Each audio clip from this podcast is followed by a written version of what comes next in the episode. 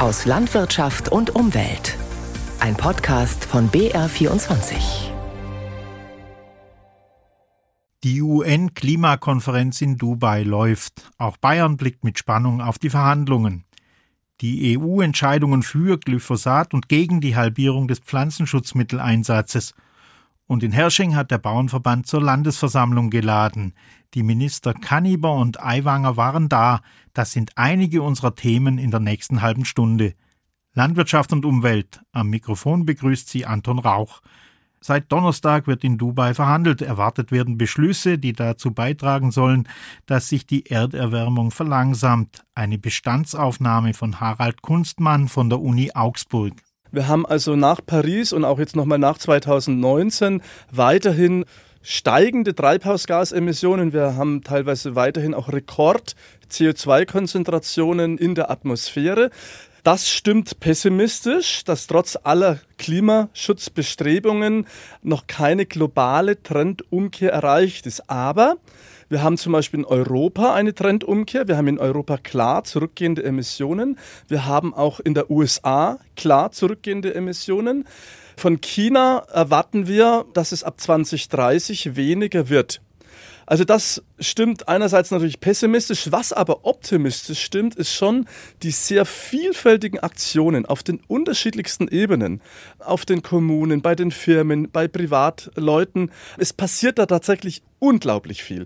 Soweit Harald Kunstmann. Er ist Meteorologe und Regionalklimaexperte an der Uni Augsburg. Die Weltklimakonferenz geht auch in der kommenden Woche weiter. Wir informieren ausführlich auf BR24. Eine Entscheidung des EU-Parlaments beschäftigt die Bauern in Bayern noch länger.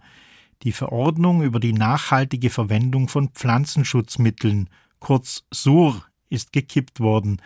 Was heißt das jetzt für bayerische Bauern? Der Freistaat Bayern hatte unabhängig von der EU das Ziel gesetzt, sogar schon bis 2028 den Pestizideinsatz zu reduzieren. Rebecca Markthaler hat einen Betrieb besucht. Rupert Weber sitzt in einer großen Erntemaschine und rodet Zuckerrüben. Er hofft auf einen guten Ertrag. Neben Zuckerrüben baut der Landwirt im niederbayerischen Gäuboden Kartoffeln und Weizen an. Damit das gut wächst, spritzt er Pflanzenschutzmittel. Heuer war ein sehr gesundes Jahr. Dadurch mussten wir wenig Behandlungen durchführen. Es kommen auch wieder mit Sicherheit andere Jahre, wo es einfach im Sommer öfter regnet und dann ist der Pilzdruck wesentlich höher und ich muss vielleicht einmal oder zweimal öfter behandeln. Aber Rupert Weber ist verunsichert. Darf er in Zukunft noch spritzen? Die EU hatte sich eigentlich zum Ziel gesetzt, den Einsatz von Pestiziden deutlich zu beschränken. Jetzt hat zwar das Europaparlament den Plänen der Kommission eine Absage erteilt. Das Vorhaben liegt damit auf Eis. Aber Landwirt Rupert Weber geht trotzdem davon aus, dass er deutlich reduzieren muss. Der Grund? Die Pläne der bayerischen Staatsregierung. Denn die teilte mit, 50 Prozent weniger chemisch-synthetische Pflanzenschutzmittel bis 2028. An diesem erklärten Ziel hält Bayern auch nach der Ablehnung des Vorschlags der EU-Pflanzenschutzverordnung fest. Das Ziel hatte sich die Staatsregierung nach dem Volksbegehren Rettet die Bienen gesetzt. Landwirt Rupert Weber macht sich Sorgen. Die Forderungen machen teilweise Angst. 50 Prozent ist eine große Hausnummer. Ist sie sicherlich durchführbar. Bloß wo sich die Erträge hinbewegen, 30 bis 50 Prozent Ertragsverlust und wie gleiche ich das aus? Dabei erprobt der Landwirt schon jetzt Alternativen. Zum Beispiel spritzt er Pestizide zielgerichtet durch sogenanntes Spot-Spraying. Bis zu 60 Prozent Pflanzenschutzmittel könnten dadurch eingespart werden. Außerdem setzt Rupert Weber auf mechanische Unkrautvernichtung durch Hacken. Hier sieht auch das Landesamt für Landwirtschaft, kurz LFL, die größten Potenziale. Jakob Meyer leitet das Institut für Pflanzenschutz am LFL. Eine Einsparung von 50 Prozent Pestiziden hält er für ein ambitioniertes Ziel. Aber möglich. Die größten Einsparpotenziale bei den einzelnen Maßnahmen sich tatsächlich in der mechanischen Unkrautbekämpfung. Es geht dann los von Hacken und Striegeln in manchen Kulturen bis hin zu autonomen Robotern, die dann das Unkraut äh, selbstständig aushacken. Auf diese Weise kann man auch äh, chemisch-synthetische Pflanzenschutzmittel komplett ersetzen. Das klingt erstmal vielversprechend. Aber, so Meyer, das kleine Problemchen daran ist, dass die Maßnahme sehr viel mehr Zeit kostet, aufwendiger ist und für den Landwirt auch teilweise Investitionen bedeutet. Betriebe wie den von Rupert Weber könnte das in den wirtschaftlichen Bankrott treiben. Der Freistaat sieht zwar Subventionen und Förderungen vor, aber von denen möchte Weber nicht abhängig sein. Wenn die Nahrungsmittel bezahlt werden, was sie wert sind und der Verbraucher auch bereit ist, das Geld auszugeben, dann brauchen wir keine Subventionen. Wie genau die bayerische Staatsregierung ihr Ziel erreichen möchte, ist noch unklar. Konkrete Pläne gibt es noch keine. Was sie aber angekündigt hat, die Maßnahmen sollen freiwillig sein. Zwang und Verbot seien der falsche Weg, heißt es aus dem Landwirtschaftsministerium. Dass Pflanzenschutzmittel in Bayern freiwillig reduziert werden sollen, aber nicht pro Betrieb und per EU-Gesetz erzwungen, das war auch Thema in Hersching bei der Landesversammlung des Bayerischen Bauernverbandes. Bayern habe bei den Ackerkulturen in den letzten vier Jahren schon 20 Prozent eingespart und bei den Sonderkulturen sogar 26 Prozent. Landwirtschaftsministerin Kanniber griff noch ein Thema auf, die verlängerte EU-Zulassung des Pflanzenschutzmittels Glyphosat. Hier warnte sie die Bundesregierung davor, in Deutschland einen Sonderweg zu gehen und Glyphosat national zu verbieten.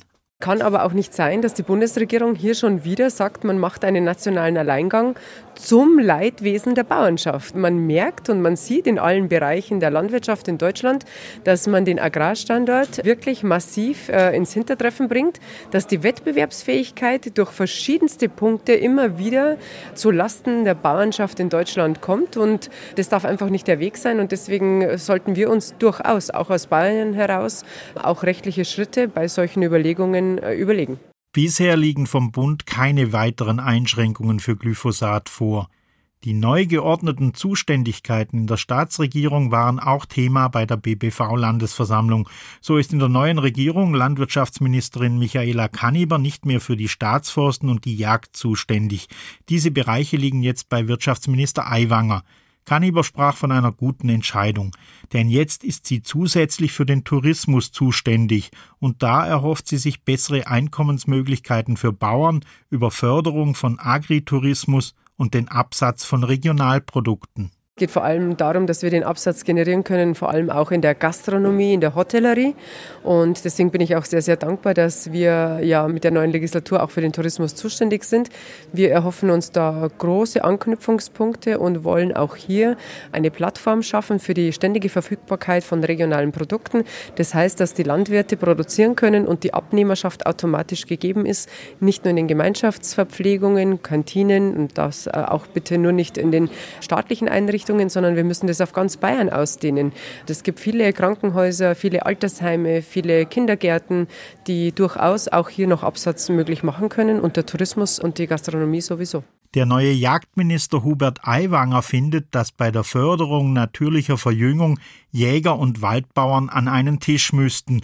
Dann fänden sie vernünftige Lösungen beim Wildverbiss. Wenn ich immer wieder sage, wir müssen das jetzige System des Vegetationsgutachtens weiterentwickeln, dann meine ich damit, dass wir weiterhin wie jetzt statistisch die Verbissprozente, die Baumarten und so weiter erfassen aber zusätzlich das Thema waldbauliche Situation, Belichtungssituation und vielleicht wo wollen wir hin mit der Verjüngung? Reicht es, auf die Naturverjüngung zu setzen vor Ort oder sind wir in fränkischen Trockengebieten und müssen dort die Buche vielleicht durch die Roteiche ersetzen, eine Lerche ergänzen und so weiter? Dann müssen wir das gemeinsam besprechen. Jäger, Waldbauer, gerne mit den Fachleuten dazu im Wald draußen vor Ort.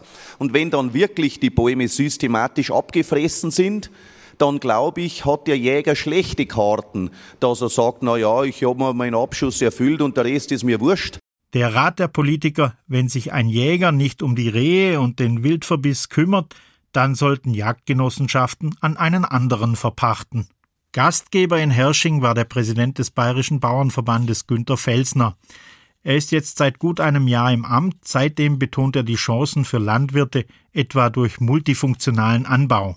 Ich glaube, wir Landwirte können bei dem nachhaltigen Umbau unserer Gesellschaft und Wirtschaft vorausgehen, weil wir das schon immer leben und deswegen, ich bin fest überzeugt, wir können es schaffen, die fossile Rohstoffbasis in der Energie, aber in der stofflichen Verwendung zu ersetzen durch grüne Produkte, die wir Landwirte erzeugen, ob es Ernährung, Energie oder eben biogene Kunststoffe in Zukunft sind. Das können wir, aber wir brauchen dann mehr Fläche, um das alles zu schaffen. Die haben wir nicht und deswegen brauchen wir intelligente Anbaumethoden, wie wir auf einer Fläche für alle drei Funktionen Erträge erzielen. Das ist diese multifunktionelle Anbaudenke und da ist es eben wichtig, das zu erzielen, denn nur von Stilllegung und nichts anbauen schaffen wir keinen Ersatz für fossile Rohstoffe. Im Kampf gegen den Flächenfraß ziehen Landwirte und Bund Naturschutz an einem Strang. So sind sie gegen Supermärkte im Außenbereich mit großen Parkplätzen davor. Statt so viel Fläche zu verbraten, könnten die Autos in eine Tiefgarage, darüber der Supermarkt in weiteren Stockwerken, Büros und Wohnungen. Und obendrauf noch eine Photovoltaikanlage, also drei oder vier Nutzungen auf einer Fläche statt nur einer. Städte und Gemeinden sind verpflichtet, eine Wärmeplanung für die Zukunft zu machen. Die Donaustadt Neuburg prüft deshalb, ob sie vielleicht den Fluss anzapfen kann, um Wohnungen mit Wärme zu versorgen. Auf der Südseite der Stadt gibt es bereits ein Fernwärmenetz, das Industrieabwärme nutzt. Weil die Bürger am Nordufer noch keine Alternative zur eigenen Heizung haben, klärt die Technische Hochschule Ingolstadt jetzt, ob die Donau helfen kann. Susanne Pfaller berichtet. Professor Uwe Holzhammer von der Technischen Hochschule Ingolstadt steht am Neuburger Nordufer der Donau. Sein Bachelorand Valentin Bröpster hält ein Thermometer in den Fluss. Die Wissenschaftler prüfen mögliche Standorte für eine Wärmepumpe. Und was zeigt er jetzt an? 8,6 Grad haben wir gerade in der Donau. Ah, okay grundsätzlich gute Voraussetzungen für eine Wasserwärmepumpe. Wir haben also hier über 7 Grad höhere Temperatur als in der Luft, die wir dann für die weitere Nutzung mobilisieren wollen. Professor Holzhammer testet mehrere Möglichkeiten, Wärme aus der Donau zu ziehen. Kernstücke sind immer ein Wärmetauscher und eine Wasserwärmepumpe. Es gibt verschiedene technische Lösungen, um die Wärmeenergie der Donau zu nutzen, wie zum Beispiel, dass wir den Wärmetauscher in die Donau integrieren. Dieser Wärmetauscher muss dann vor Treibgut geschützt werden oder man leitet einen Teil des Wassers aus der Donau heraus und tauscht die Energie, die in der Donau steckt, eben außerhalb der Donau und lässt den Teil der Donau wieder zurück in den Fluss. Temperaturverlauf, Strömungsgeschwindigkeit, Überschwemmungsrisiken, verschiedene technische Konzepte, viele deutsche Vorzeigeprojekte, an denen sich der Professor orientieren kann, gibt es nicht. In Mannheim läuft seit Oktober die größte deutsche Wasserwärmepumpe am Rhein. Im oberbayerischen Rosenheim ziehen die Stadtwerke Wärme aus dem Mühlbach. Beide Städte hatten einfachere Startbedingungen als Neuburg. In Rosenheim und in Mannheim gab es an den Standorten der Wasserwärmepumpen bereits Kraftwerke, die ihre Abwärme schon jeweils in ein bestehendes Fernwärmenetz einspeisten. Neuburg dagegen plant sein Wasserwärmeprojekt auf der grünen Wiese. Oberbürgermeister Bernhard Gmelin spricht selbst von Pionierarbeit, weiß aber alle Parteien im Stadtrat hinter sich. Noch wurden die Bewohner des Nordufers nicht befragt, aber der Oberbürgermeister ist zuversichtlich. Ich weiß es nur, dass im restlichen Stadtgebiet, wo wir ja schon die Fernwärme anbieten, im Moment daran relativ groß ist. Natürlich auch vor allem durch die Eindrücke des Ukraine-Kriegs, durch die Verknappung fossiler Brennstoffe und auch natürlich ganz klar durch das Gebäudeenergiegesetz. Viele Menschen haben Angst, dass sie ihre Heizung nicht mehr erneuern können und der Anschluss an die Nahwärme, der ist natürlich etwas, was dich aller Sorgen entledigt. Die Wärme kommt ins Haus, du brauchst keinen Kaminkehrer mehr, du hast einen Vollservice, bin ich aller Heizungssorgen entledigt. Bis Ostern wollen die Wissenschaftler prüfen, ob es Sinn macht, in Neuburg Wärme aus der Donau zu ziehen. Der Markt für Bio-Lebensmittel scheint sich langsam wieder zu erholen. Zu Beginn des Ukraine-Kriegs, als die Energiekosten extrem gestiegen sind, sind ja viele Menschen zum Einkaufen in den Discounter gegangen. Bioprodukte waren eher abgemeldet. Doch das ändert sich langsam wieder. Klar, Discounter laufen immer noch gut, aber auch in die Bioläden kehren Kunden zurück. Das merkt die Biobäckerei Wagner aus dem Landkreis Passau. Unsere Korrespondentin Katharina Heringer war für uns in der Backstube. Stefan Piotta steht in weißer Schürze an der Brezenstraße. Er schnappt sich eine lange, dünne Teigschlange und dreht sie in nur wenigen Sekunden zur Breze. Ab aufs Backblech und weiter geht's. Mit 15 hat er in der Biobäckerei Wagner seine Ausbildung gemacht. Jetzt, 18 Jahre später, ist er Backstubenleiter. Wir arbeiten alle noch. Es ist jeder noch da in der Firma. Und das ist bei anderen Firmen nicht so. Der haben halt dann Leute ausgestellt worden und unser Team ist aber noch komplett und jetzt läuft das Geschäft wieder. man merkt nichts mehr, Gott sei Dank. Dass das Geschäft wieder so läuft, war vor anderthalb Jahren noch nicht klar. Ukraine-Krieg, Energiekrise. Die meisten Lebensmittelproduzenten mussten die gestiegenen Preise umlegen. Essen ist teurer geworden. Und viele Verbraucher konnten oder wollten sich Bio nicht mehr leisten, erinnert sich Seniorchef Hans-Peter Wagner. Wir haben da zum ersten Mal in der Firmengeschichte auch Umsatzrückgänge gehabt. Es ist in Deutschland so, da wird am Essen gespart und natürlich dann gleich bei Bio. Ne? Aber das hat sich Gott sei Dank wieder stabilisiert. Die Leute haben wieder Geld und haben nicht mehr so Angst. Und wenn man keine Angst hat, dann kann man auch wieder genießen und geht auch wieder in Richtung Bio. Die Produktion in Tiefenbach im Kreis Passau läuft auf Hochtouren. Dutzende Mitarbeiter wuseln durch die Backstube. Sie formen Semmeln, bestreichen Lebkuchen und verzieren Torten. Die Wagners haben nicht nur darauf gewartet, dass die Kunden zurückkommen, sie haben in der Krise investiert. Und das klingt so. Ein E-Lieferauto kommt zurück. Egal ob Hotels in Oberbayern beliefert werden oder das Gebäck auf Wochenmärkten im Passauer Land verkauft wird, fast alle Touren werden seit diesem Jahr elektrisch gefahren. Juniorchef Ferdinand Wagner. Es ist schon so, dass man pro Tour so, so zwischen 500 und 1500 Euro im Monat einspart.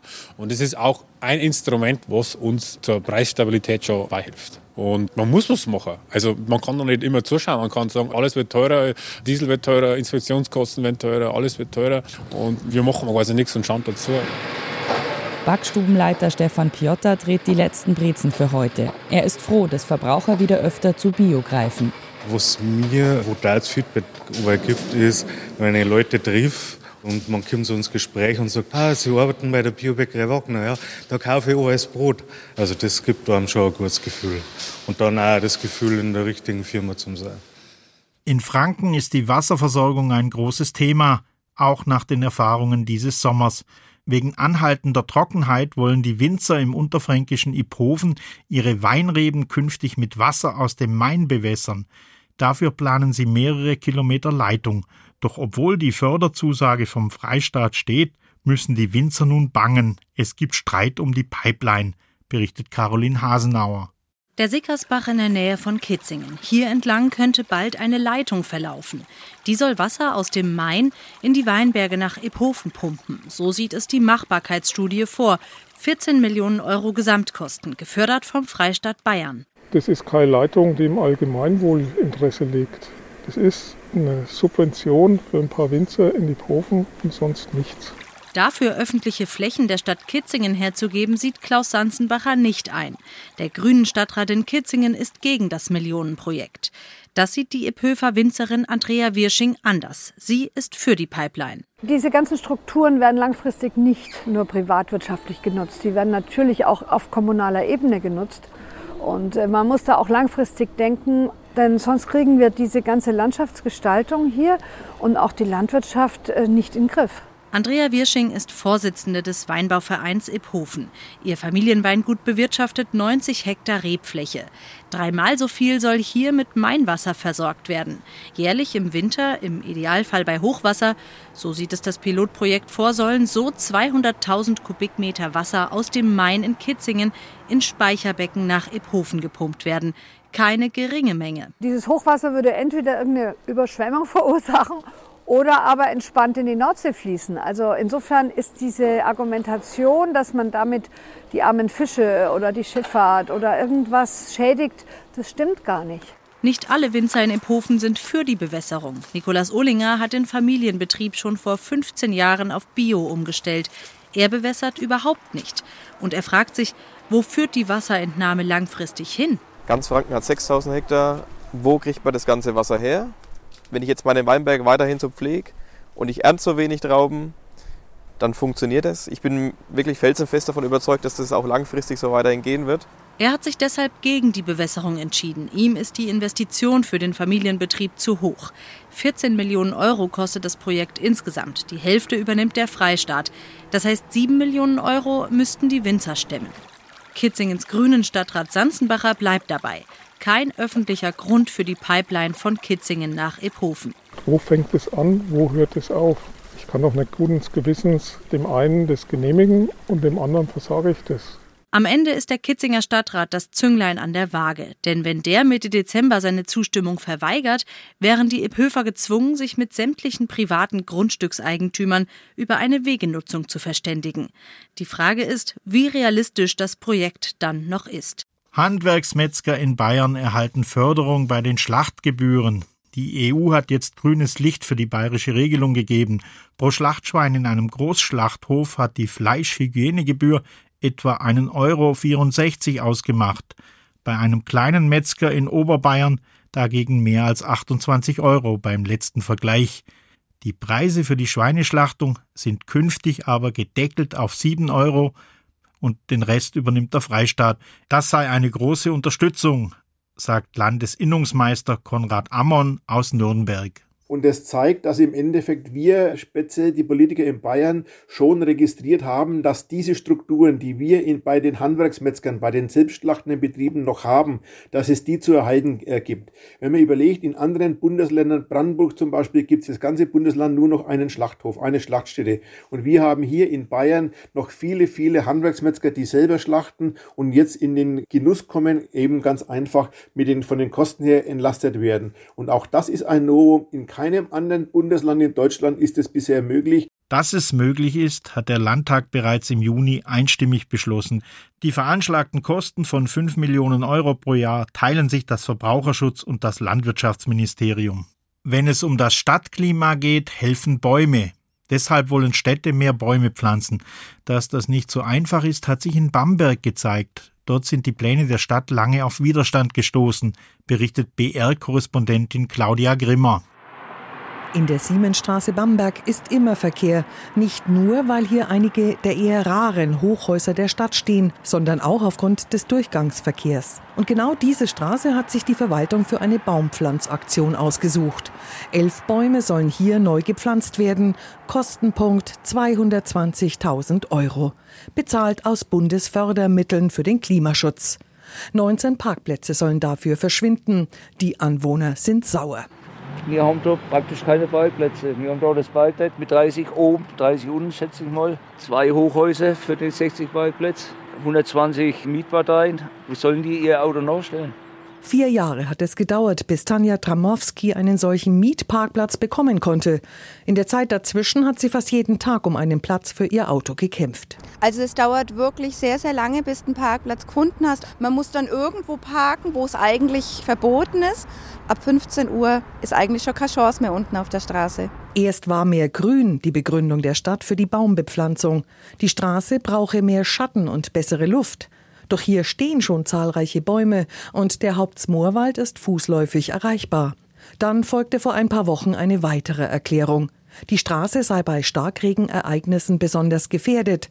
Daraufhin fragte die parteilose Stadträtin Karin Einwack genauer nach. Ich habe die Frage gestellt in einem Dringlichkeitsantrag, ob es denn eine Kartierung der Stadt Bamberg unter dem Aspekt Starkregenereignis gibt oder Schwammstadt. Ich habe darauf bisher keine Antwort. Verwundert zeigt sich hier auch Anwohner Johannes Forchert. In den acht Jahren, in denen er hier lebt, gab es nie Schwierigkeiten. Ich habe auch mit Leuten gesprochen, die hier schon seit über 20 Jahren wohnen und die haben gesagt, hier hat es noch nie Probleme gegeben. Erstaunlicherweise werden aber trotz möglicher Gefährdung bei Starkregenereignissen die Bebauungsplanungen der Stadt für andere Projekte weiter vorangetrieben, zeigt sich Stadträtin Karin Einwack verwundert. Für mich ist eine Diskrepanz da, dass man sich freut, dass entlang des Berliner Rings immer mehr versiegelt wird und gleichzeitig aber hier Straßenränder geöffnet werden, um einzelne Bäume für sehr, sehr hohe Beträge zu pflanzen. Drei Bürgeranträge fordern einen klaren Stopp der Baumpflanzpläne.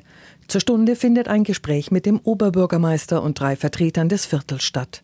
Ein Interview wollte uns übrigens die Stadt dazu nicht geben. Und auch wenn die Baumpflanzaktion in der Siemensstraße vom Tisch sein sollte, es geht weiter. In einer Hauptverkehrsader, der Haltstadt der Straße, sind weitere 22 Bäume geplant. Das soll dann 440.000 Euro kosten.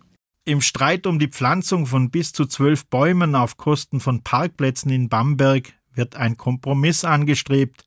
Der neue Lösungsvorschlag ermögliche ausreichend Parkraum gleichzeitig aber auch eine Versickerung bei Starkregen, hat die Stadt inzwischen mitgeteilt. So viel für heute aus Landwirtschaft und Umwelt.